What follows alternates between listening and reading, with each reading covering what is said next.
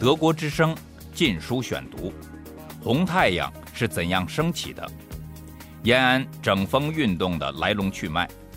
作者高华，香港中文大学出版发行。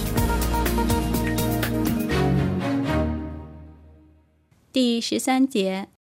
宁都会议后，毛泽东已被剥夺了军事指挥权，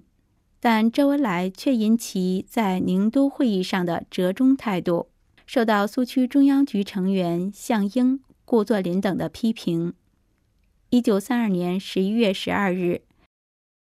后方苏区中央局成员任弼时、项英、顾作霖、邓发联名致电临时中央，报告宁都会议经过和争论的情况，其中涉及到对周恩来的看法。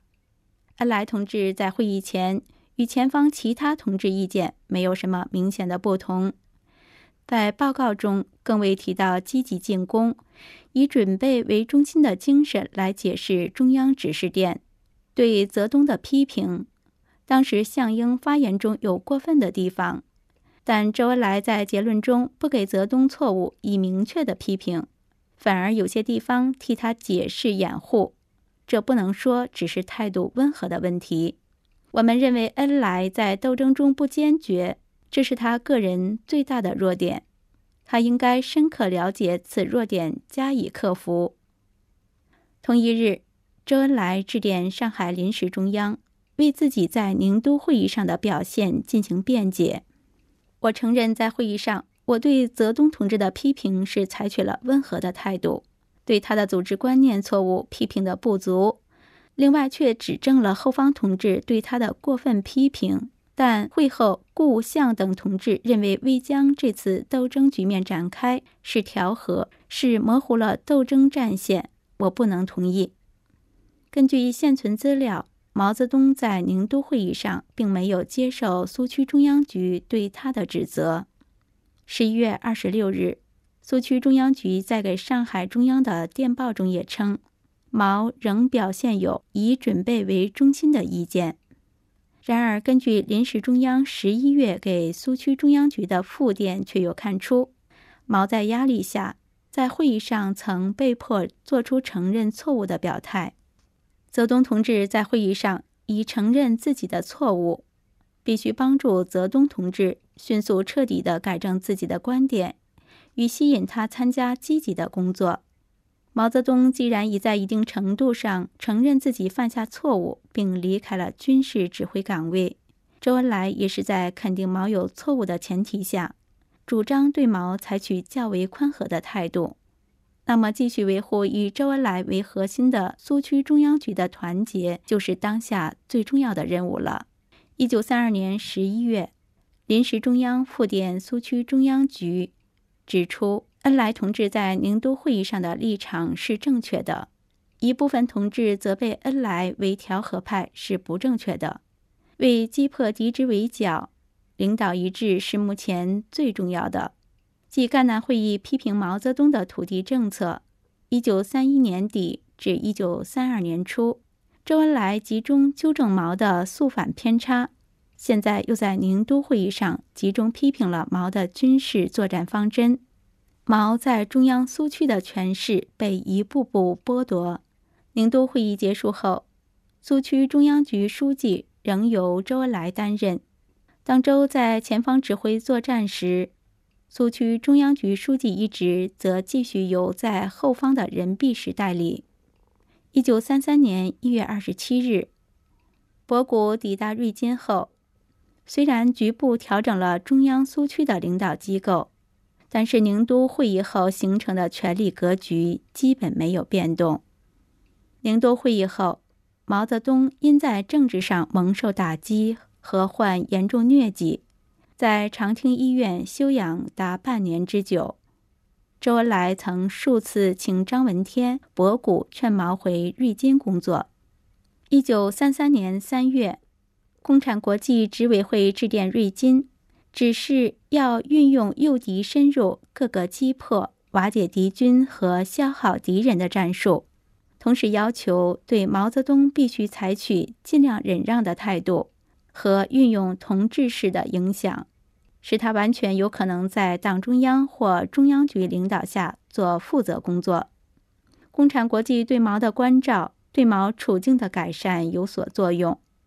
一九三三年春夏间，毛返回瑞金，开始主管茶田运动。在六月上旬出席中央政治局会议时，毛对一年前的宁都会议提出批评，认为自己受到了不公正的对待。但是博古把毛的批评挡了回去，重申宁都会议是正确的，并说没有第一次宁都会议，就没有第四次反围剿的胜利。从此，毛未再与闻中央苏区的军事指挥事宜。只是到了一九三三年十月，陈明书、蒋光鼐、蔡廷锴派代表前来苏区联络商谈双方停战之事时，毛才被允许参与某些重要军事决策的讨论。根据一九三五年后的毛泽东的解释，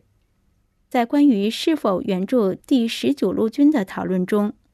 毛提议红军应向以江浙为中心的苏浙皖赣出击，以调动围赣之敌，打破国民党军对中央苏区的围剿，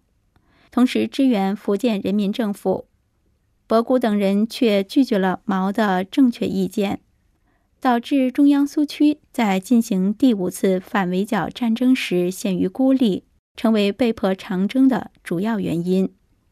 然而，毛泽东在福建事变期间的态度远比上述解释复杂的多。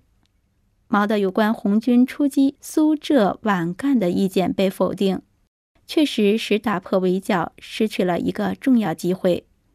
但是，拒绝与十九路军合作，则肯定加剧了中央苏区军事形势的危机。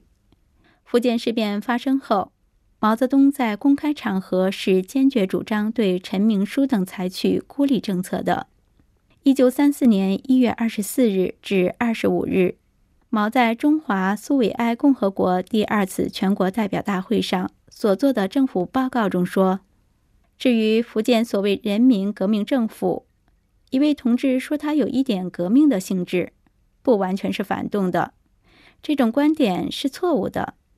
人民革命政府只不过是部分统治阶级以及在共产主义和反动政治之间用第三条道路的虚伪口号来欺骗人民的鬼把戏而已。德国之声《禁书选读》。如果说毛泽东的上述言论是在公共场合依照中央路线而发表的，不足以表明他的真实想法。那么，在内部讨论时，毛的态度又是怎样的呢？据与毛关系一度十分密切、曾担任赣南军区参谋长的龚楚回忆，在领导层讨论陈明书、蔡廷锴等人提出的要求与红军联合行动的会议上，毛主张采取谨慎的方法，提出派不重要的代表到福建去与李济深等先进行试探的会商。反对周恩来等提出的立即派大员到福州去举行正式谈判的意见。龚楚的口述回忆只是提供了一种说法，是否完全确实，还有待新资料的发现和证实。由于毛泽东当时不处于核心决策层，即使毛反对援助陈明书、蔡廷锴，这个决定仍需博古、李德和周恩来做出。根据现有资料分析，导致与福建人民政府的合作不能实现，红军丧失最后的机会，是由于共产国际及在沪的代表的错误指导，以及博古、周恩来的犹疑不决。博古原是主张联合蔡廷锴的，并得到周恩来的支持。博、周认为，应该抓住这个难得的机会。去实现一九三三年一月七日中共提出的建立广泛民族统一战线的新方针。一九三三年十一月二十四日，周恩来致电瑞金的中革军委，催促早为决定红三五军团是否参加侧击向福建前进的蒋介石入闽部队。周并经中央同意，派出潘汉年作为红军代表，与十九路军谈判，并签订了反日反蒋的初步协定。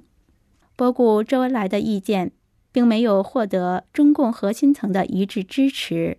而在否定周博意见的过程中，共产国际及驻华代表、中共上海局则起到决定性作用。一九三三年十月二十五日。共产国际给瑞金来电，提出为着战斗的行动的目的，